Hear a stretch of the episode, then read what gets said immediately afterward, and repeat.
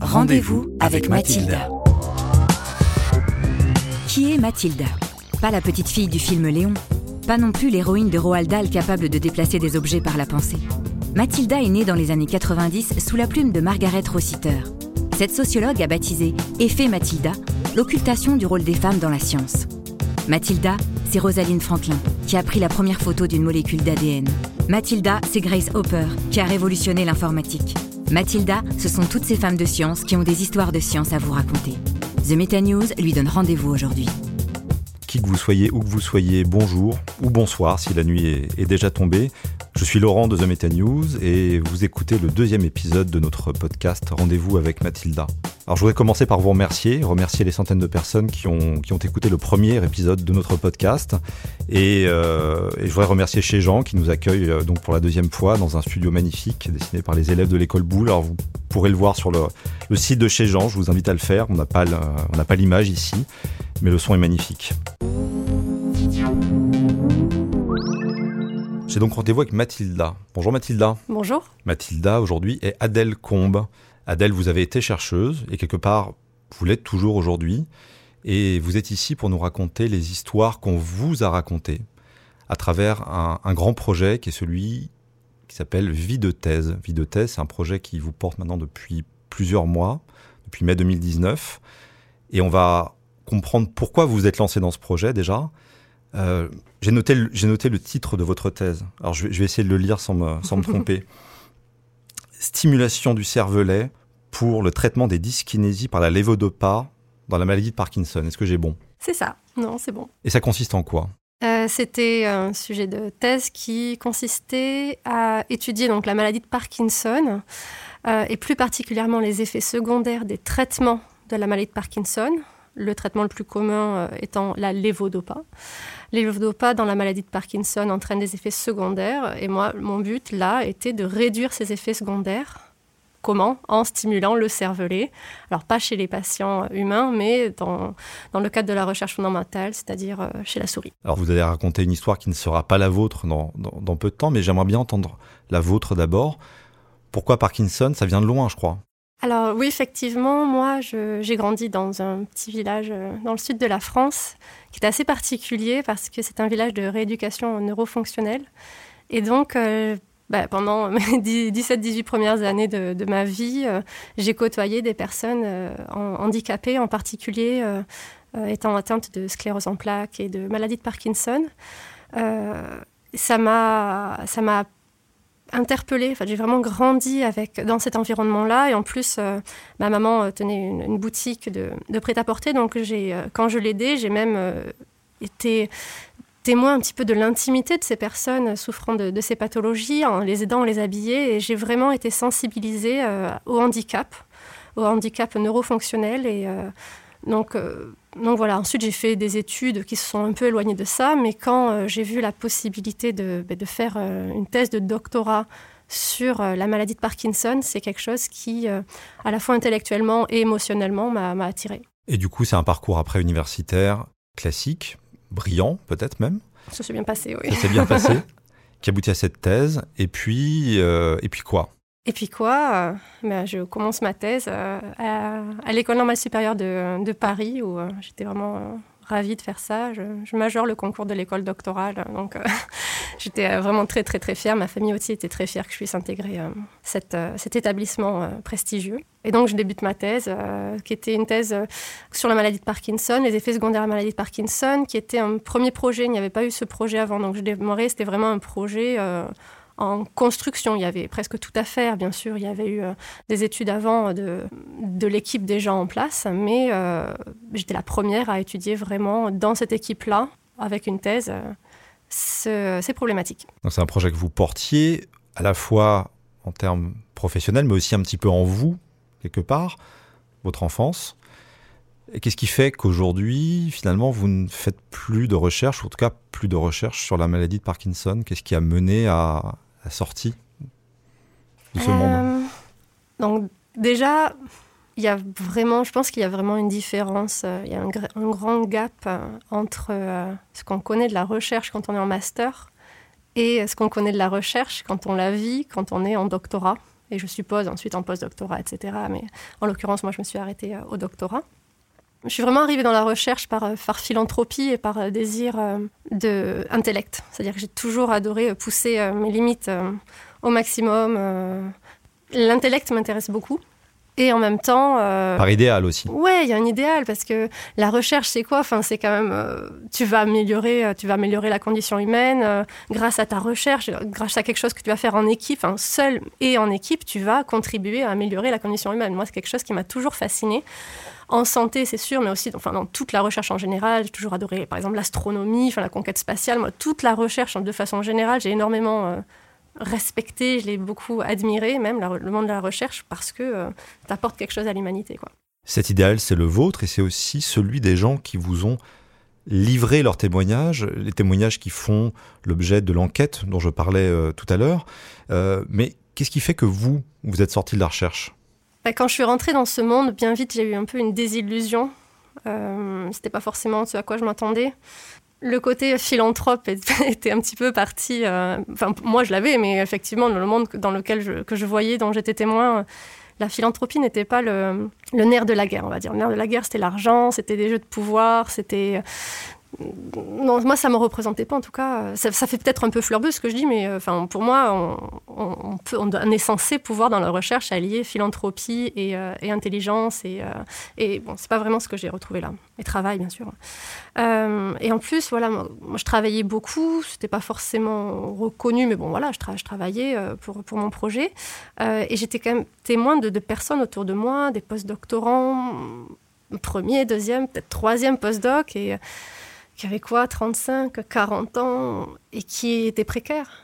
Et je me disais, mais euh, attends, moi, on m'a pas vendu ça. Enfin, moi, enfin, en tout cas, quand moi, je suis arrivée dans la recherche, euh, on m'a dit, bah, tu veux être chercheur, bah, c'est pas compliqué, tu, fais un doctorat et tu es chercheur. C'était presque direct. Alors, bien sûr, il faut, y a une certaine euh, il y a une excellence, bien sûr. Voilà, on peut pas, c'est pas tout le monde qui devient chercheur, mais tu te dis bon, bah, a priori, si tu travailles bien, il n'y a pas de raison. Et en fait, là, tu découvres que non. il y avait un gars, un chercheur, il y avait un chercheur que j'admirais beaucoup parce qu'il était à la fois adorable, super gentil et mais super intelligent. Et ce gars-là était précaire. Je me dis mais non, mais si ce gars-là est précaire, mais moi, je vais faire quoi de ma Précaire à quel âge? Ouais, je sais pas, il avait 36, 36 ou 37, quelque chose comme ça. Et moi, c'était pas, c'est pas quelque chose qui me faisait rêver. Hein, Donc précaire à bac plus 20 quelque part. oui. oui, oui, c'était. Euh, moi, ça m'a pas fait rêver. Donc voilà. Après, euh, je comprends que par passion, on puisse beaucoup donner. Euh, D'ailleurs, moi, je donne beaucoup. Par exemple, là, l'enquête que j'ai faite, je ne suis pas payée pour la faire. Donc, en fait, je suis vraiment capable, quand quelque chose me plaît, de, faire des choses, même euh, sans, financement. Mais, mais quand même, là, cette perspective euh, de rester précaire si longtemps, moi, ça ne m'a pas du tout inspirée. Euh, et du fait aussi que ça, a priori, ça allait pas s'améliorer. Moi, j'ai une phrase de, de mon directeur d'équipe qui m'avait assez marqué à l'époque qui avait dit euh, Moi, de mon temps, euh, la recherche, euh, c'était difficile parce que pour être titularisé, il fallait, fallait faire partie des meilleurs. Mais maintenant, votre monde, il est peut-être encore plus difficile parce que même les meilleurs ne sont pas assurés d'être titularisés. Et bon, bah, quand on entend ça, tu te dis Bon, bah, je, est-ce que c'est vraiment ce que je veux faire? Est-ce que c'est vraiment ce que je veux faire?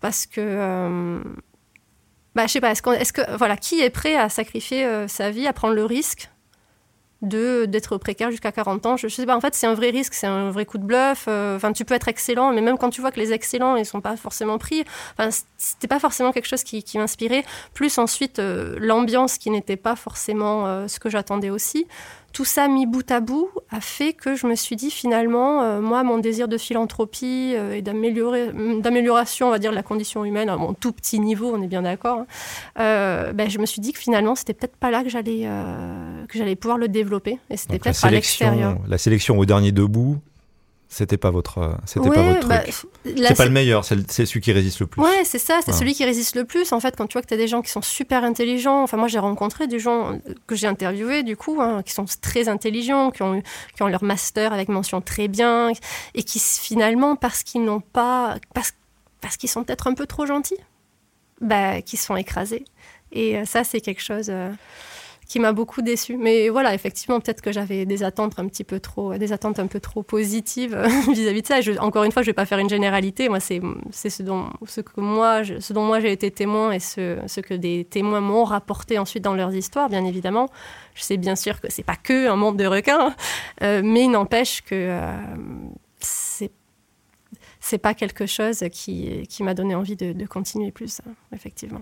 Donc il y a la sortie de l'académie, comme on dit, mhm. c'est-à-dire la sortie du public vers, et pour vous un passage vers, euh, vers, vers, le privé, mais cette idée quand même qui trotte dans, dans votre tête toujours qu'il faut parler de choses dont on ne parlait pas jusqu'à jusqu'il y a peu en France finalement, c'est-à-dire du fait que euh, cette situation euh, en thèse de personnes qui cherchent tout en n'étant pas chercheurs, tout en étant chercheurs, tout en, tout en n'étant pas chercheurs, soumis à des injonctions parfois contradictoires, bah, ça constitue un véritable problème. C'était quoi le déclic pour commencer à, enquêter sur le sujet et finalement faire un travail qui se rapproche d'un travail de sociologue? Euh, Alors moi, le déclic, le déclic, je dirais. Alors la première idée, pendant que j'étais en thèse, bon, je, je voyais bien, j'étais pas aveugle, je voyais bien qu'il y avait des choses qui étaient anormales, mais on est dans un monde, enfin, on est dans ce monde-là, on est dans une bulle, donc en fait, on, on se pose des questions, mais en même temps, on se dit, bon, ben, c'est normal, euh, tout le monde est un peu comme ça. Et c'est qu'à partir du moment où on en sort, en l'occurrence, moi, quand je suis partie, j'ai été euh, recrutée comme chef de projet scientifique dans une, dans une agence de communication médicale qui recrutait au niveau euh, du post-doctorat ou du doctorat. Et dans ce milieu-là, j'ai rencontré plein de docteurs, docteurs, mais qui avaient aussi quitté le monde de l'académie. La première fois où je suis arrivée dans cette société, j'ai été recrutée, ça s'est très très bien passé. Euh, et je, discute avec une fille, je dis Ah, salut, bon, bah, toi aussi, tu as fait un doctorat, comment ça s'est passé euh Et là, je pose cette question, et là, la fille commence à avoir euh, les larmes aux yeux. Juste en en lui posant cette question. Et là, je me suis dit Waouh, qu'est-ce que. C'est grave, en fait. Si juste je lui pose la question comment ça s'est passé et qu'elle a les larmes aux yeux, c'est grave. Donc voilà, je me suis dit Tiens, c'est bizarre Bon, voilà, c'est bizarre. Et puis, je discute avec d'autres personnes qui sont passées dans le privé, qui me disent, bah, bah, moi, ça a été vraiment la cata. Ou d'autres personnes qui me disent, non, moi, ça s'est très, très bien passé. En revanche, je connais quelqu'un qui, blablabla, je connais. Il y a toujours quelqu'un qui connaît quelqu'un qui, euh, qui a fait une dépression ou une déprime, voilà, ou un burn-out, ou voire qui a fini en hôpital psychiatrique pendant quelques jours. Enfin, il y a toujours quelqu'un qui connaissait quelqu'un comme ça. En tant que chercheuse, vous vous êtes dit, il y a un domaine de recherche non exploré que je dois explorer. Absolument. En fait, même pas forcément en tant que chercheuse. En fait, oui, en tant que chercheuse, mais tout simplement en tant que personne curieuse. Moi, je suis curieuse de tout, je me pose des questions sur tout. Parfois, même, on me dit que je me pose trop de questions, mais, mais voilà, bah, je suis curieuse du monde en général. Et je me suis dit, tiens, moi, je, de façon empirique, j'ai l'impression qu'il y a un phénomène. Et ce phénomène-là, j'ai décidé de le chercher sur Internet. Et il est et en fait, je ne l'ai pas trouvé. J'ai pas trouvé de chiffres. C'était très, très peu. La seule chose que j'ai trouvée, les deux seules choses que j'ai trouvées, c'est euh, l'enquête du Monde. Euh, enfin, le, la publication, un article du Monde intitulé euh, quand, la relation de quand la relation avec son directeur de thèse vire au cauchemar. Voilà, ça, j'ai trouvé ça. Euh, qui était en abonné en plus, donc il ne pouvait pas forcément tout lire. Mais... Et ensuite, euh, une enquête de, Doctopus, euh, une association Doctopus, qui est une association de, docteurs en psychologie de Nantes, sur la santé mentale des doctorants, les discriminations, etc. etc. Et c'était à peu près tout. Quoi. Alors il y a peut-être des choses un peu moins connues qui existaient, mais vraiment, il n'y avait pas grand-chose qui sortait. Et donc là, je me suis dit, il y, a, quelque chose à faire, il y a quelque chose à creuser. Donc vous vous lancez dans cette, euh, dans cette étude, donc vite mm. thèse. Aujourd'hui, c'est 1700, 1900 pardon, répondants au dernier comptage. Une étude clôturée aujourd'hui sur laquelle vous nous livrerez peut-être quelques chiffres tout à l'heure. Mais ce qu'il y a d'intéressant, au-delà des chiffres, c'est ce qu'on appelle le qualitatif, c'est-à-dire les témoignages que vous avez reçus. Des gens que vous avez sollicités ou qui sont venus à vous et qui vous ont livré leurs histoires. De manière anonyme, j'imagine Oui, tout à fait. Systématiquement Oui, en fait, les gens, euh, tout, le monde avait un peu peur finalement d'être de, nominatif. Euh, donc, euh, pour, à l'heure actuelle, moi, je peux recevoir encore des témoignages qui seront plus courts, mais à l'heure actuelle, il n'y a personne qui m'a dit Moi, je, désire nommer quelqu'un qui m'a fait ci, ça, ça pendant ma thèse, qui m'a entraîné dans telle situation. Il y a de nombreuses situations, de nombreuses, euh, des cas qui sont uniques, des cas qui sont euh, euh, reproduits d'un labo à l'autre, peu importe. On en a choisi un, vous en avez choisi un, on va l'appeler Mathilda, pour respecter son anonymat. Racontez-nous l'histoire de Mathilda, de cette autre Mathilda. qui se trouve être une étudiante en thèse aussi. Oui. Alors, Juste si je fais une petite explication de, comment je suis arrivée là, l'idée c'était à la base de juste écrire un, livre sur les témoignages, sur les récits de personnes que moi je vais rencontrer en France. Donc je prenais le train, j'allais rencontrer un peu partout, ou par téléphone, ou par, euh, internet, etc.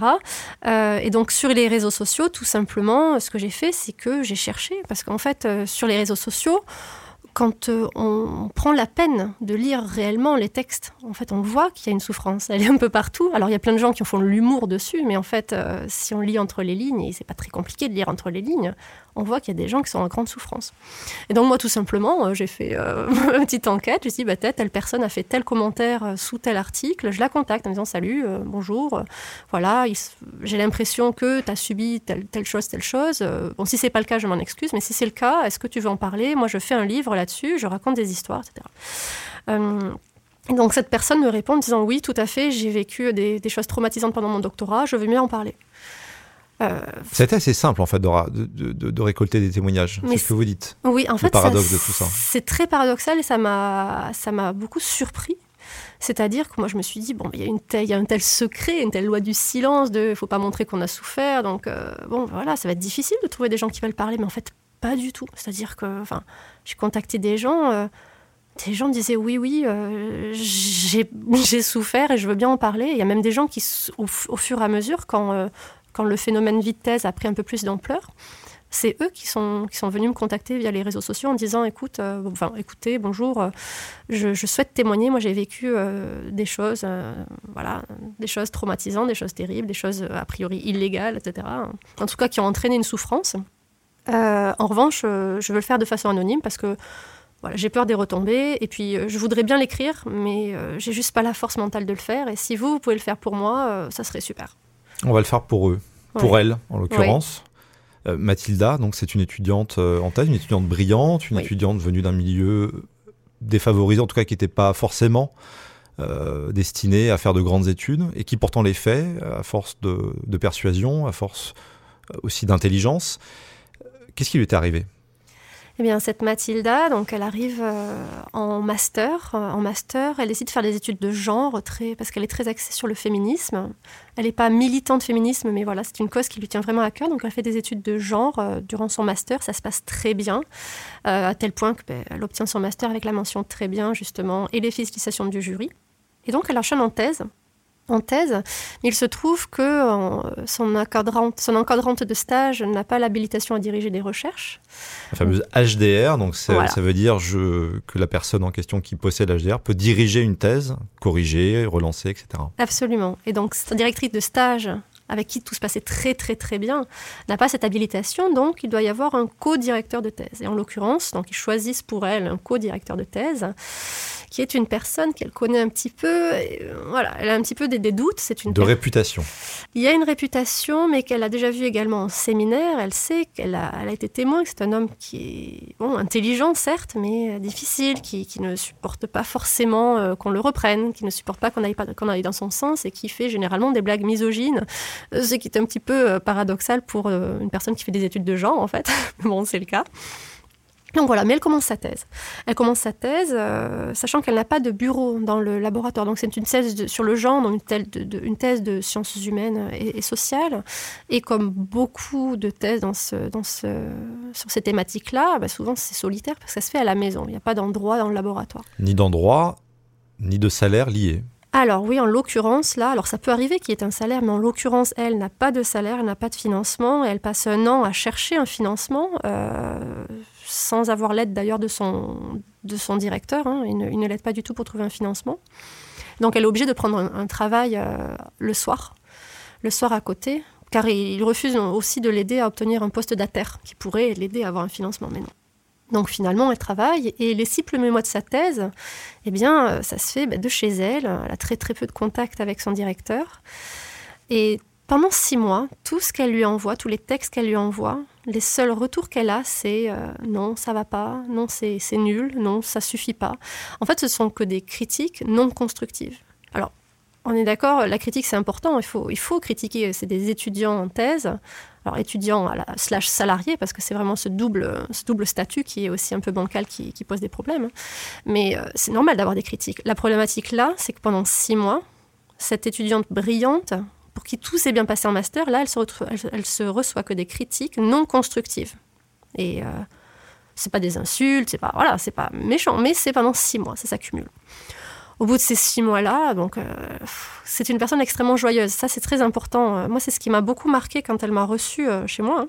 Elle me disait, moi, j'étais quelqu'un de très très joyeux. En fait, la phrase qui m'a marqué, vraiment que je garde dans mon esprit, c'est "Je suis désolée. avant ma thèse, j'étais quelqu'un de très joyeux." Voilà. Et donc ça, cette phrase-là, quand une personne t'accueille chez elle et qu'elle te dit ça, tu te dis ok, ça, ça, ça a mis un blanc et en même temps ça, ça marque euh, l'importance de l'histoire. Donc cette fille-là, très très joyeuse, mais déjà au bout de six mois de dénigrement perpétuel, euh, ça commence à vaciller au niveau du moral. Mais c'est quelqu'un avec de grandes ressources intellectuelles et, émotionnelles, donc euh, elle continue. Et son père qui se rend compte qu'il y a un problème, il lui dit clairement, je te reconnais pas ma fille, moi en tant que père ça m'interpelle vraiment. Mais elle lui dit non, non, je sais que c'est difficile, c'est très différent du master, c'est très différent de mon, encadrant, de mon encadrante, ma directrice de master. Mais je continue parce que euh, j'ai jamais rien abandonné et je vais pas abandonner quelque chose maintenant. Donc elle persiste. Elle persiste, bien sûr. Et là, il commence à y avoir cette fluctuation au niveau du moral et en même temps euh, un doute vis-à-vis de ses propres compétences. Quelqu'un qui est habitué à être doué. Donc pourquoi tout de suite là on dit que c'est nul tout le temps? Et il commence à y avoir aussi quelques techniques, alors volontaires ou involontaires, ça on ne peut pas dire, mais des techniques de déstabilisation de la part de ce directeur de thèse, qui à la fois passe six mois à tout critiquer de façon non constructive, mais qui au bout de six mois, du jour au lendemain, lui dit euh, j'ai besoin que tu me fasses euh, telle rédaction, c'est plusieurs dizaines de pages, hein, pour dans trois jours. Et donc là, cette jeune femme qui a beau être euh, douée, etc., déjà qu'elle est stressée, alors là, elle dit, mais attends, je comprends pas, ça fait six mois que mon travail est nul, pourquoi me demande-t-il de faire un travail aussi énorme, qui demande de la qualité, en si peu de temps? Donc là, énorme pic de stress. Et euh, premier, premier coup en fait au moral, premier coup véritable euh, dans le moral. Elle commence à. Euh, Mais en bonne élève, elle s'exécute. Bien sûr, elle, le fait. Elle, s'exécute, tout à fait. Elle s'exécute, elle le fait. Et finalement, en fait, ça continue tout le temps comme ça. Elle des critiques tout le temps. Donc les mois passent, les années passent. ça fait un an. Là, bah, c'est tout le temps, tout le temps pareil. Euh, des critiques tout le temps, jusqu'au jour où. Euh, donc, il faut savoir qu'elle ne le voit pas en présentiel, elle le voit très très rarement. Oui, c'est des relations qui sont téléphoniques, qui ah, sont euh, par mail ou même par, par email. Principalement par email. Ouais, par email. jusqu'au jour où, au bout de dix mois, non, elle, elle fait un séminaire dans le laboratoire donc, elle présente ses premiers résultats sur bah, le féminisme. en fait, voilà, j'utilise le terme féministe, c'est un, terme assez générique, mais voilà, ce sont des études de genre beaucoup plus précis, mais euh, pour le respect de l'anonymat de la personne, je ne précise pas. Hein. Euh, et donc, elle fait sa présentation pendant 45 minutes devant une assemblée de chercheurs et de son chef aussi. Hein.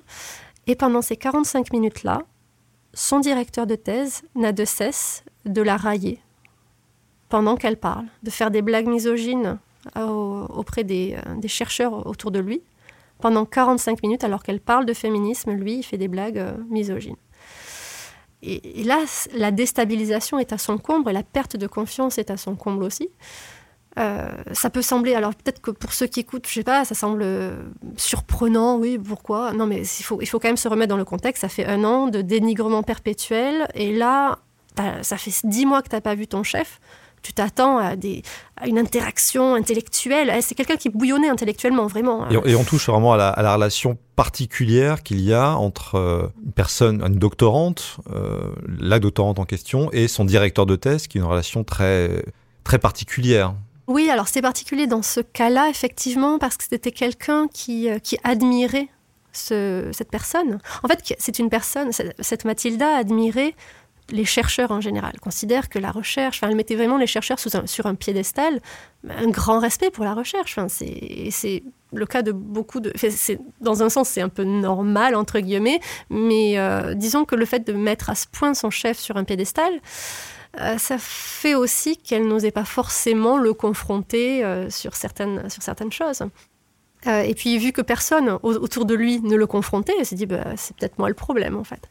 Donc, toujours est-il que ces, euh, ces moqueries-là, ces blagues misogynes, alors même qu'elle est en train de parler elle-même, c'était le comble du manque de respect, et la perte de confiance était euh, d'autant plus importante. Et la seule question qu'il lui pose, alors qu'elle se dit, super, les questions arrivent, il va me poser des questions, ça va être un échange intellectuel super intéressant qui va me faire avancer dans ma thèse, ben, la seule question qu'il lui pose à ce moment-là, c'est... Euh, d'accord, et sinon pourquoi ce tableau, tu l'as encadré en rose Point. Point. Donc, en fait, c'est pareil. Donc, qu'est-ce que t'attends T'attends une vraie interaction avec ton chef, et les seules choses qu'il te donne, c'est soit des critiques, soit des moqueries, soit une réflexion qui n'a absolument rien à voir avec le sujet. Et donc, euh, donc ça continue en fait. Euh, elle, euh, Sachant qu'un parcours de thèse, là on, on, en arrive à la fin de la première année si je me trompe pas. Oui, c'est ça. Ça dure 4 ans. Oui. Dans, son cas. Dans son cas, ça dure ça. Dans son cas, ça dure 4 ans. Ça peut durer plus longtemps, moins longtemps. il reste 3 ans parce que cette personne a passé sa thèse au final. Elle a réussi. Oui. Ouais. Il reste 3 ans. Qu'est-ce qui s'est passé? Le calvaire euh, Le calvaire, oui, le calvaire continue parce qu'en fait, euh, donc elle reste toujours seule. Bon, entre temps, elle a une petite amie. Euh, en fait, la problématique, c'est qu'elle reste, elle travaille toujours de chez elle, et tous les emails qu'elle reçoit de son chef sont des emails de critique. C'est que ça, en fait. C'est que ça. Sur le même mode, finalement, que, euh, qu'auparavant. Il n'y a pas de, y a pas, y a pas de changement. Il n'y a, pas, d'évolution. Et encore une fois, je précise des critiques non constructives qui sont uniquement. Euh, ça, ça, sape tout simplement son moral. Qu'est-ce qui change chez elle, alors? Chez elle, c'est que tout simplement, sans vraiment s'en rendre compte, elle euh, commence à perdre sa. Comme elle le dit, en tout cas, sa joie de vivre. C'était quelqu'un. C'était comme elle se décrit, j'étais la personne la plus joyeuse du monde. Voilà, c'est ce qu'elle me disait. Voilà, j'étais la personne la plus joyeuse du monde. et là, je ne me reconnaissais plus, mes amis ne me reconnaissaient plus. Euh, l'expression même que ses amis ont utilisée, c'est tu es en train de t'éteindre. Pour moi, quand elle m'a dit ça, voilà, on me disait je suis en train de m'éteindre. Ça m'a vraiment fait penser au petit feu là dans, le château ambulant qui, s'éteint petit à petit, qui n'a plus d'énergie. Dessin animé de Miyazaki. Oui, c'est ça. Euh, et, en fait, ce qui est assez intéressant, euh, intéressant, je, me permets d'utiliser ce terme-là, mais c'est que c'est une réflexion que j'ai retrouvée dans pas mal d'interviews que j'ai menées le sentiment de s'éteindre, de perdre sa joie, de, devenir un robot, de devenir, d'entrer dans une certaine anédonie. Vraiment, euh, c'est quelque chose qu'on retrouve euh, pas mal. Et elle, c'est ce qui se passe chez elle. Bon, en parallèle, en plus, euh, vu qu'elle n'a pas de financement, elle a besoin d'argent. Il y a un doctorant de son équipe qui lui propose. alors ça, c'est le pompon. Ah effectivement, un, un autre doctorant lui propose un marché de dupes oui, c'est ça en fait. Il propose, mais écoute, tu gagnes pas beaucoup d'argent. Moi, ce que je te, je te propose de te payer pour faire une partie de mon travail. Sous-traite sa thèse. Absolument, c'est ça. Ouais, mm. Alors voilà, c'est des interprétations, ce sont des retranscriptions. Hein. Donc ce elle accepte parce que et puis elle lui fait confiance. A priori, il est sympathique. voilà. Donc euh, donc elle, il sous-traite sa thèse. Donc elle, pour remettre dans le contexte, elle a sa thèse à faire, elle fait ses interviews annuelles, hein, c'est de la socio. Euh, elle travaille le soir pour, gagner, pour gagner un minimum sa, vie, quoi, être de façon décente. Et en plus, elle travaille en partie sur une, la thèse d'un autre doctorant de l'équipe. Six mois après, alors qu'il avait tout validé, en tout cas les premiers résultats, il revient vers elle en, la pourrissant en fait par mail, en disant que c'est une catastrophe, que que, euh, qui, que, son, que, le travail qu'elle lui a fourni euh, ne va pas du tout euh, et que, que lui s'entend très très bien avec le chef et s'entend très bien avec beaucoup de personnes dans le réseau et que s'il le voulait, il pourrait la griller dans le réseau. Il est à bonne école apparemment. Ah ben. J'imagine qu'elle elle a, elle, en a fait mention auprès de sa hiérarchie, auprès de son directeur de thèse peut-être? Alors, elle n'a pas forcément fait mention à la hiérarchie, mais elle en a parlé effectivement à son directeur de thèse, qui, pour la première fois, semble l'avoir écouté, donc ça c'était positif, il l'a écouté, mais il lui a dit, écoute, est-ce que tu avais un contrat avec lui? A dit, bah non, j'avais pas, pas de contrat avec lui. Bah écoute, tu n'avais pas de contrat, bah, c'est ton problème, quoi, enfin, je, je peux rien faire pour toi. Et donc là, euh, donc elle se retrouve dans une situation où, oui, enfin, c'est pas parce que tu n'as pas de contrat que ton directeur de thèse ne peut pas, ne peut pas intervenir dans cette, dans ce, dans cette situation-là. Et donc, pour elle, ce qu'elle a vraiment ressenti, c'est euh, qu'est-ce qui fait une bonne thèse? Est-ce que, pour, en fait, pour faire une bonne thèse, quoi, il faut juste écraser les autres? Enfin, elle, euh, elle a rien sous-traité à sa thèse. Elle fait tout, elle mène tout de front et elle est écrasée alors que, que cet autre doctorant-là, il sous-traite une une partie de sa thèse, pas toute sa thèse bien sûr, mais une partie de sa thèse, et il est placé sur un piédestal par son chef. Donc vraiment, elle s'est sentie abandonnée, euh, ses critiques, à tel point ensuite, à force de recevoir toujours des mails, parce que ça n'a pas changé, les mails de critiques ont, continué, n'ont pas cessé, Elle en parlait un petit peu à sa co-directrice, mais qui entre-temps avait déménagé, donc elle était assez, assez loin, et finalement, bon, euh, peut-être qu'elle ne se rendait pas forcément compte de la situation non plus. Et euh, à tel point qu'en fait, elle, est arrivée, elle a développé une phobie de l'email, c'est-à-dire qu'elle n'arrivait tout simplement plus à ouvrir ses emails, ouvrir sa messagerie, et elle demandait à son copain euh, d'ouvrir ses emails pour elle. Elle ne pouvait plus le faire, c'était c'était pathologique en fait. Et ça, ça ne s'arrête pas. En fait, c'est une vraie descente C'est un languissement, ouais, c'est un languissement vers, vers, C'est un languissement vers euh, une situation où elle arrive au, point de, Un matin, en fait, elle n'arrive pas à se lever. C'est, elle dit, voilà, je suis... Un, elle utilise le terme, je suis un scaphandrier, je suis une enclume, je, ne peux plus me lever de mon lit. Je ne, je ne, peux plus ouvrir mon ordinateur. Je passe des journées entières les volets baissés dans le noir plusieurs euh, jours durant. Je peux rien faire. Et, euh, et, les mails, le problème c'est que les mails s'accumulent, les emails s'accumulent. Elle a beau beaucoup travailler, elle arrive à travailler, mais les emails s'accumulent jusqu'au voilà, il y, a une bascule où elle reçoit l'email de trop, de critiques de trop, d'injonctions avec un délai très très court de trop quoi. Et là, euh, ben là, c'était la partie de l'interview euh, plus difficile hein, qui, a demandé euh, voilà, du temps pour cette personne de me parler. Et si elle m'entend, je, la remercie encore pour la, confiance qu'elle m'a accordée pour l'avoir écoutée à ce moment-là. Et tout simplement à ce moment-là, elle décide de, partir au bord de la Seine. Et, elle envisage de, se jeter dans la Seine. On est début janvier, il fait un froid glacial, c'est le, c'est l'après-midi, et elle envisage de se jeter dans la Seine. Donc. elle ne l'a pas fait. Elle ne l'a pas fait. Donc oui, je rassure les gens qui écoutent, elle ne l'a pas fait. moi, je considère, enfin, je suis pas la seule bien sûr, à considérer que d'arriver à un tel point pour un, c'est très très grave. C'est très très très grave d'en arriver à tel point, surtout pour une personne qui encore une fois était la personne la plus joyeuse du monde. Euh, alors bien sûr, moi j'ai une petite analyse. Effectivement, les gens qui écoutent, qui, n'ont pas vécu ça, qui sont disent ah, ça va, d'où, enfin pourquoi t'arrives à, à, cette envie de te jeter dans la scène pour un travail? Pourquoi tu c'est juste un travail. Oui, c'est juste un travail, effectivement. Mais quand tu es en thèse, et moi, ce sont des gens que j'ai rencontrés, j'ai vraiment vu ça. Quand tu es dans en thèse, tu as, deux problématiques. le fait d'être en thèse, la problématique d'avoir. Elle avait une. Comment dire une, une, chape psychologique sur elle. C'est-à-dire que sans s'en rendre compte, elle s'est fait enfermer dans un, dans un jeu de pouvoir où elle était en soumission psychologique. Donc il y a ça. Ensuite, quand tu es dans ta thèse, tu travailles tellement. Il n'y a que ça qui est important. Il n'y a que ça qui compte dans ta vie. Et donc, finalement, il y a un glissement de valeur. C'est-à-dire que si ta thèse est mauvaise, ça veut dire c'est pas, pas vrai, mais en tout cas, tu es tellement enfermé dans ta thèse que c'est ce que tu ressens.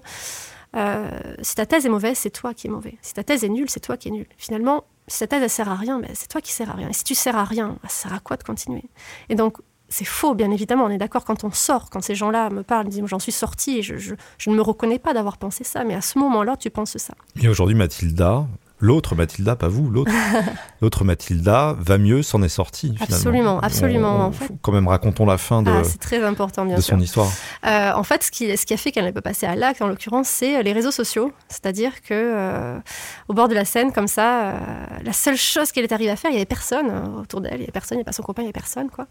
elle, a, elle a posté un message un peu de, détresse, pas, pas direct, mais voilà, sur les réseaux sociaux, dans le spécialisée dans le doctorat, euh, genre ciel mon doctorat ou quelque chose, quelque chose du genre, euh, en disant voilà, ça va pas, etc. Et euh, elle a reçu des, des commentaires d'illustres inconnus qui disaient mais non, ça va aller, oui, c'est difficile. Et puis d'autres qui disaient oui, moi je suis passé par là, t'inquiète pas, ça va aller. Et en fait, ces, messages de soutien de, ces inconnus, c'est juste ces petits likes, ces petits cœurs de, de, de personnes qu'elle ne connaît pas, ben ça, en fait, ça l'a reboosté. Ça l'a reboosté en tout cas, ça ne l'a pas fait passer à l'acte. Et à partir de là, euh, il y avait vraiment quelque chose qui n'allait pas. Donc son père s'en est rendu compte. Euh, il lui a fait rencontrer un ami de la famille qui est coach de vie. Et c'est ce coach de vie-là qui, euh, à chaque fois, qu'elle appelait à chaque fois qu'elle avait une interaction avec son, chef.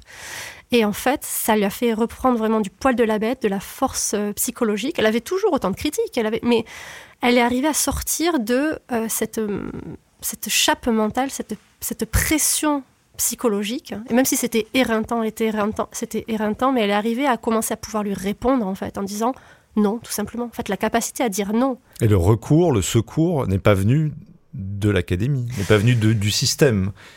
Il est venu euh, d'ailleurs. alors, il est clairement pas venu de son chef. Le chef était bah, en partie prenante aussi. Donc, elle est allée voir un psychologue des étudiants qui, euh, alors c'est bien, ça existe, déjà elle, avait connaissance que ça existait, tous n'ont pas connaissance que, les psychologues des étudiants et du personnel existent, hein, je, le dis, donc ça existe, allez voir les psychologues du, travail ou des étudiants euh, ou les médecins, etc. Mais en l'occurrence, ce psychologue-là disait que tous ces problèmes venaient du divorce de ses parents. Et à aucun moment, elle avait, beau dire, mais il m'envoie ses messages, il m'envoie ci, il m'envoie ça, euh, bon, elle n'utilisait pas le terme harcèlement moral, mais mais c'en était. C'est l'accumulation, voilà, ça en était. Euh, mais euh, voilà, ce psychologue-là, peut-être parce qu'il était spécialiste des étudiants et pas du travail, on ne sait pas trop. Toujours est-il que ça n'a rien apporté. La seule chose qui, qui, lui a fait sortir de, de ça, qui lui a donné de la, de la force mentale, c'est ce coach de vie, ami de la famille, qui, euh, qui tout simplement a été le premier à lui dire Je te vois et je vois ta souffrance. Et ensemble, on va travailler pour, pour en sortir. Et elle a travaillé pour en sortir. Elle est arrivée, euh, tant bien que mal, elle a soutenu sa thèse, elle a obtenu sa thèse, elle est docteur. Mais. Euh, mais aujourd'hui, elle ne travaille pas ah dans la, entre guillemets, l'académie. Encore une fois, on reprend ce, ce terme un peu impressionnant travaille pas dans le public. Elle a trouvé sa voie, mais c'est pas la voie que lui avait montré sa thèse. Absolument, absolument. Et ça a été un déchirement pour elle. Elle était passionnée par son sujet sur le genre. Elle était passionnée, mais c'est l'environnement qui a fait qu'elle ne pouvait plus, tout simplement, plus le supporter. Alors, toujours un rêve de éventuellement pouvoir reprendre un jour, mais dans un autre environnement, parce qu'elle sait très bien, elle a des preuves. C'est pas tout partout pareil. Hein. Là, c'était cet environnement qui était néfaste. Elle a eu besoin de temps pour se reconstruire et qui sait, peut-être que dans quelques années, elle réessayera. on verra. Mais en l'occurrence, ce qui s'est passé, c'est qu'elle est allée voir euh, Pôle emploi. Et elle est tombée sur une conseillère de Pôle emploi absolument, selon ses dires, absolument formidable, qui en cinq minutes a cerné tout son trouble, là où en quatre ans, personne de ses collègues ou de son chef ne, l'avait fait.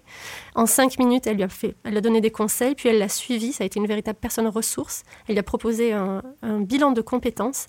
Et la réflexion qu'elle m'a faite justement un peu vers la fin de notre interview m'a assez amusée. Elle m'a dit mais plus jamais de ma vie je, critiquerai Pôle Emploi. C'est des gens absolument, c'est eux qui m'ont vraiment aidé.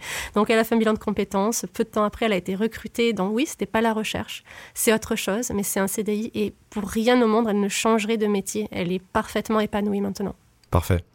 On, va terminer en analysant un petit peu ce qui s'est déroulé euh, dans, cet exemple et puis dans d'autres finalement, puisque là, la dizaine ou les dizaines de témoignages qu'on vous a rapportés, les chiffres que vous en avez euh, que vous en avez tirés sont souvent concordants, c'est-à-dire qu'on se retrouve avec des situations, quelles que soient les disciplines, quelles que soient les personnes, qui se reproduisent.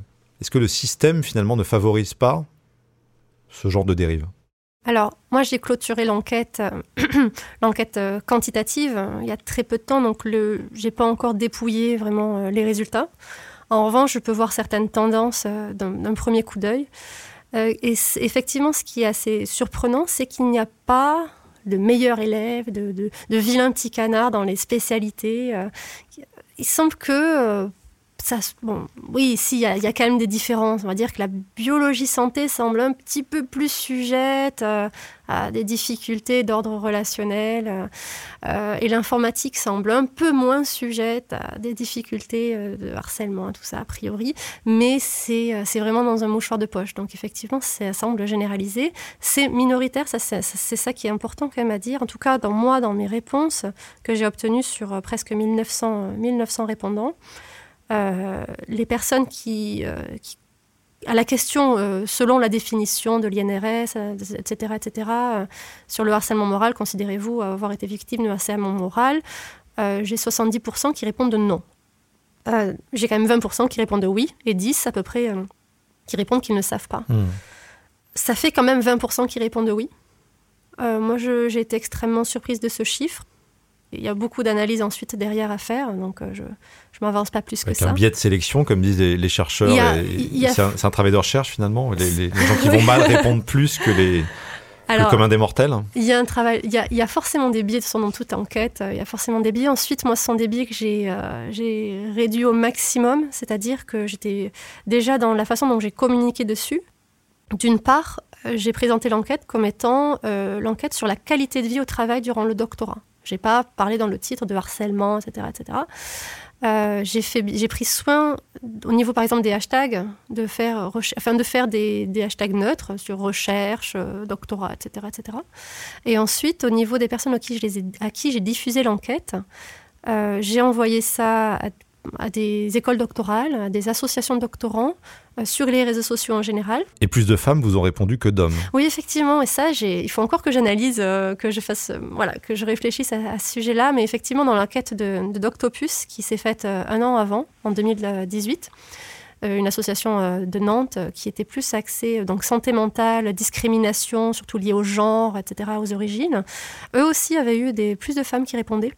Euh, alors effectivement, on se pose des, questions. Est-ce que parce que les femmes sont plus sujettes à ça, est-ce qu'elles sont plus enclines à répondre? Bon, je, je, là, j'ai pas de réponse à, cette, euh, à ce, à ce chiffre-là, mais effectivement, plus de femmes ont répondu.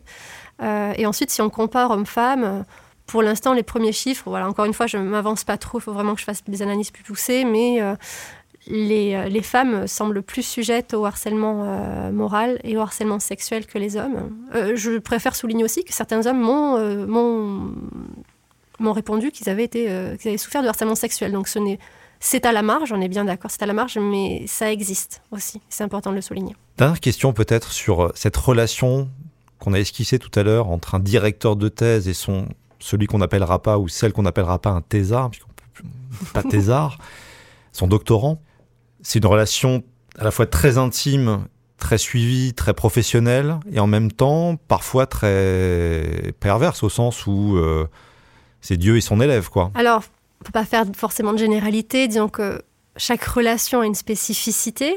Et euh, il y a des super encadrants de thèse et il y a des très mauvais encadrants de thèse. Mais effectivement, moi, donc quand je suis allée rencontrer les gens pour, le livre des récits que je vais écrire, euh, il y, a plusieurs, euh, y a plusieurs personnalités qui sont assez ressorties.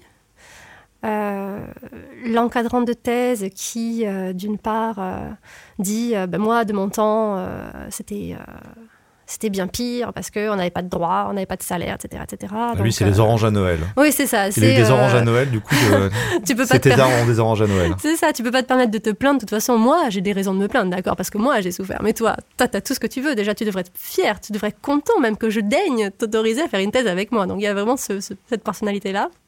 Euh, il y a la personnalité. Euh, euh, il y a le prof de sport aussi, le, celui qui, qui dit en gros vous allez en baver comme j'en ai bavé, même si c'est pas forcément de manière euh, c'est ça, il y a une péjorative. Il y a une autre personnalité, alors que je vais un peu scinder en deux, mais effectivement ça, il y a euh, la personnalité, euh, le, directeur ou la directrice qui dit, ben moi j'ai souffert pour en arriver là, il n'y a pas de raison que toi tu souffres pas pour en arriver là aussi.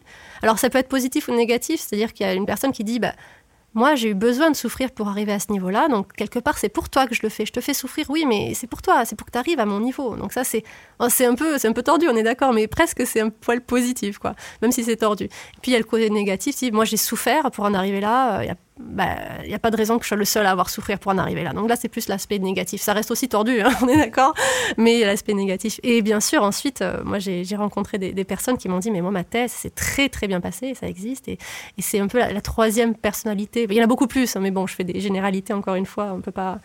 Euh, qui, euh, qui dit, bah, ça, c'est un, encadrant de thèse, un directeur ou une directrice de thèse qui qui a subi ou non certaines choses, pas forcément, mais parfois oui, et qui refuse en fait tout simplement de reproduire certains schémas. Et qui parfois même peut-être manque même de personnalité, donc ça dépend en fait. Mais euh, il y a des, euh, des, directeurs et des lectrices très, euh, très bienveillants. Et en fait, c'est le, mot, en fait, la bienveillance. Tu peux tout à fait être demander un niveau intellectuel, un niveau de travail très intense. Ce qui manque finalement dans toutes les personnes que j'ai rencontrées, ce qui a fait que ça, que ça a glissé, c'est le manque de bienveillance et d'humanité. Ce témoignage et d'autres feront l'objet d'un livre, d'un récit, d'un essai euh, qui sortira courant 2020 et que je vous invite à, à lire. Merci Adèle. Merci. Merci à tous de nous avoir écoutés. Merci à Olivier pour le son et merci à vous. À bientôt. C'était un podcast de The Meta News en collaboration avec Chez Jean Productions. Si vous avez aimé ce podcast, n'hésitez pas à vous abonner, à en parler autour de vous et surtout à mettre 5 étoiles sur iTunes ou sur Apple Podcast. À bientôt avec Mathilda.